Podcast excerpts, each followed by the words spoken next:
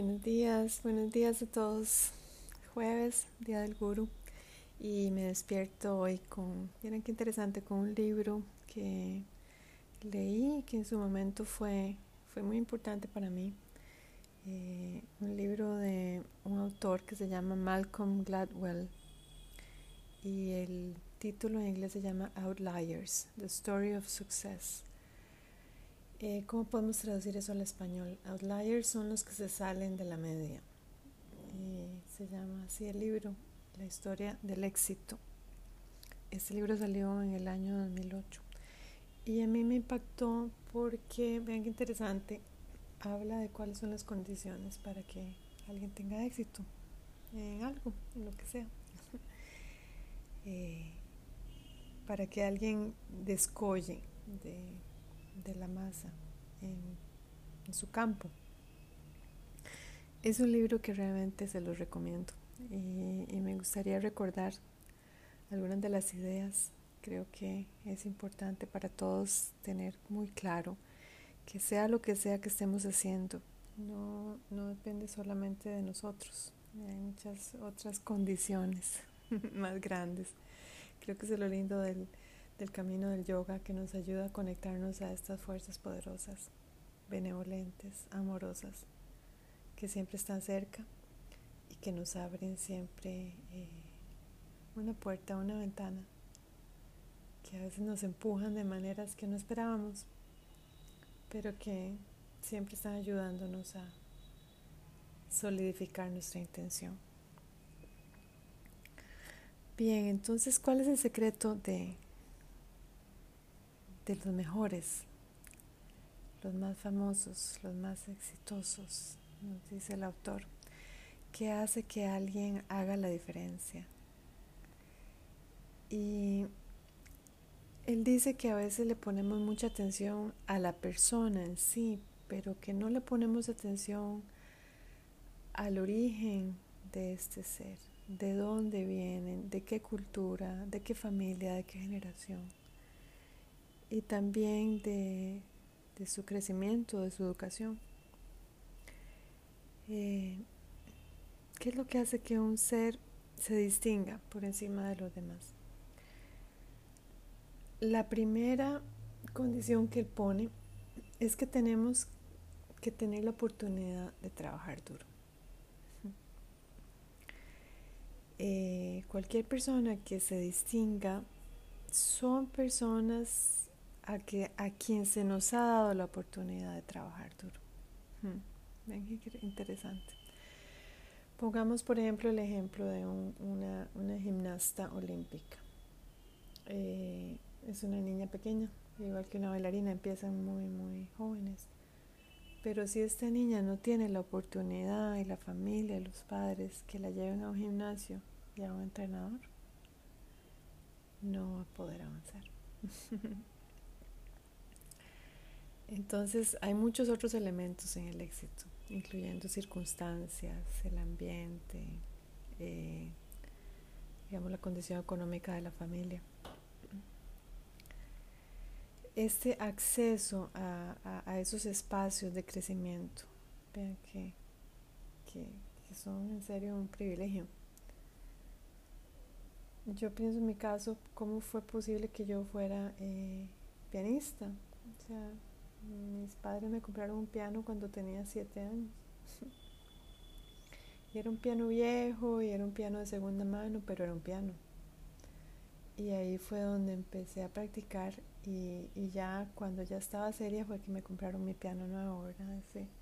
Fue como el premio, pero primero eh, tuve las condiciones, primero papá y mamá están interesados en el desarrollo musical de su hija. También es importante no solamente esa circunstancia, sino las, la fecha en que uno nace. Vean qué increíble. El momento histórico en que uno nace. Por ejemplo, yo pienso en mi caso, yo empecé a hacer Ashtanga en el año 2003 cuando todavía mm, era popular, pero no era tan popular. Eh, y sobre todo en esa época todavía no había internet, entonces la experiencia era mucho más eh, real, más humana, viajábamos a India, eh, enviábamos una carta nada más. Qué increíble el instituto. No había correos electrónicos, no había WhatsApps, no había redes sociales, no había nada. Y la experiencia era muy pura en el sentido de que había muy pocas fotos. Todos nos llevamos la experiencia en el corazón de nuestros, nuestro tiempo con nuestros maestros.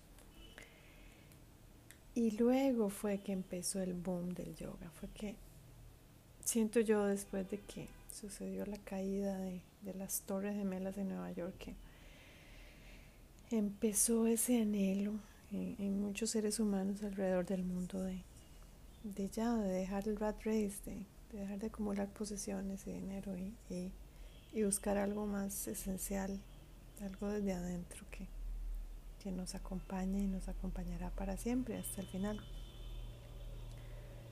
Eh, yo abrí mi estudio, por ejemplo, en, en, Costa Rica en ese momento, en ese momento de búsqueda de muchas personas. Y por eso fue que que tantas personas se interesaron por, por el yoga y por el ashtanga. Eh, el éxito no es solamente una función de un individuo, dice este autor, ni de su mérito,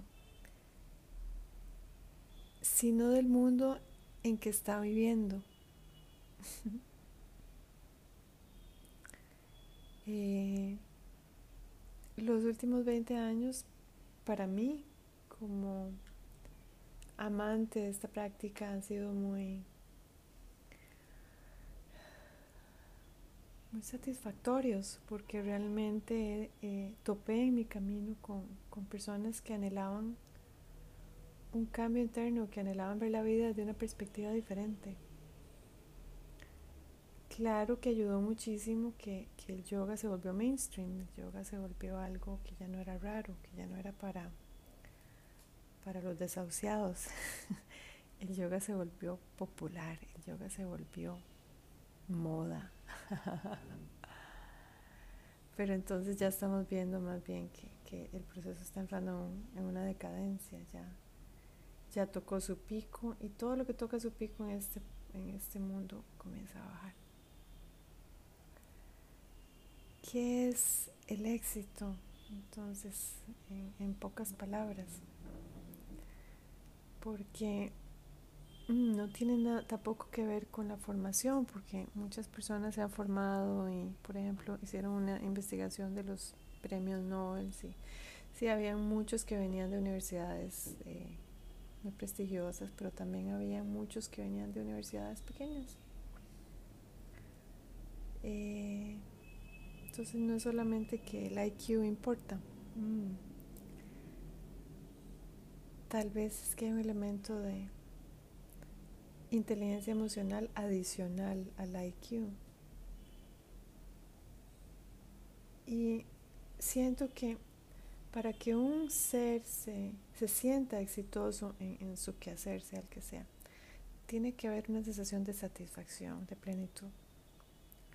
Esa creatividad tiene que verse eh, retribuida cada día con un sentimiento de, felicidad. ¿Qué es mejor? Tener un, trabajo eh, que a uno lo realice o tener un trabajo que a uno le dé muchísimo dinero, aunque sea un trabajo que uno odia. Creo que eso es una pregunta importante para cualquiera en estos tiempos. Pero por lo menos desde mi experiencia propia, el trabajo duro, el trabajo comprometido, el trabajo eh, diario, cuando algo tiene significado para nosotros, es extremadamente satisfactorio.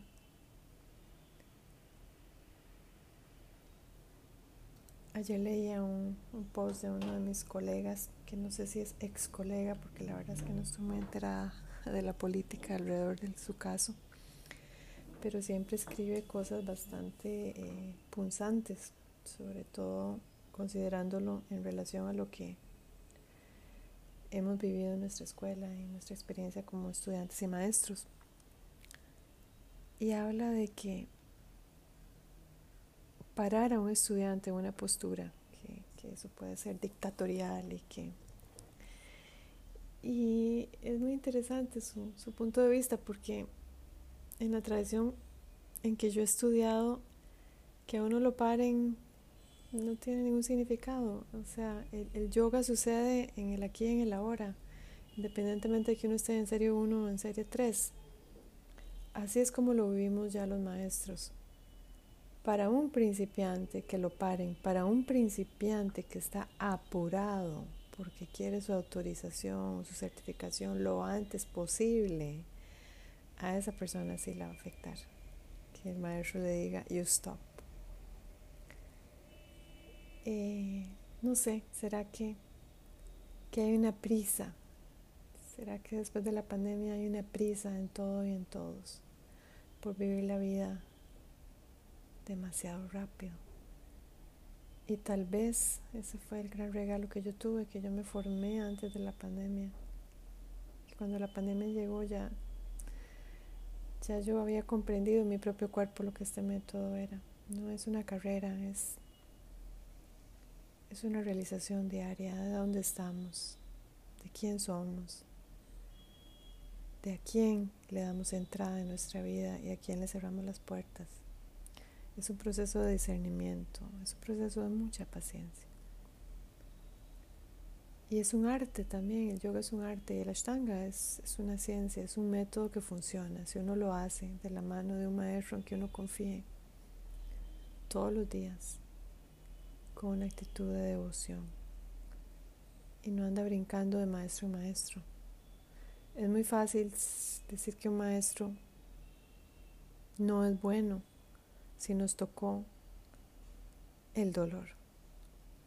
Es muy fácil decir que otro maestro es excelente si nos halaga y nos habla de cosas falsas solamente para ser popular. Yo me cuestionaría el camino del yoga qué es más efectivo para nuestra transformación, que alguien nos diga la verdad, aunque duela. You stop. Usted no está listo para nadie. Tiene que practicar mucho más. O alguien que nos diga, sí, sí, siga, no importa, haga la variación. Porque ellos mismos ni siquiera tienen una práctica, digamos que, consciente.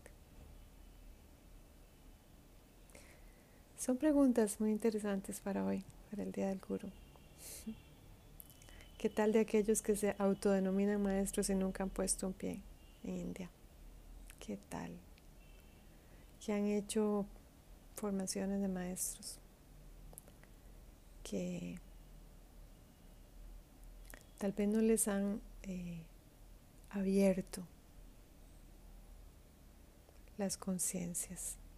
Y claro, como solo conocen eso, pero como solo conocen eso, entonces creen que eso es lo único que hay, pero hmm, qué interesante si uno pasa del pozo al mar, si uno hace el esfuerzo realmente por aprender, por entender. ¿Será que ese es el éxito? ¿Será que es seguir las puertas que la vida nos pone, las bendiciones, las voces que nos dicen por aquí, por aquí? En vez de quedarnos sentados en que yo sé todo. No tengo que escuchar a nadie, no necesito un guru. Yo soy mi propio guru. Esto es muy peligroso. Y en esta época de New Age hay muchos que se autodenominan gurus, cuando en realidad son flechas apuntando a la oscuridad. Mucho cuidado, es un campo minado. Y este post es para todos aquellos que,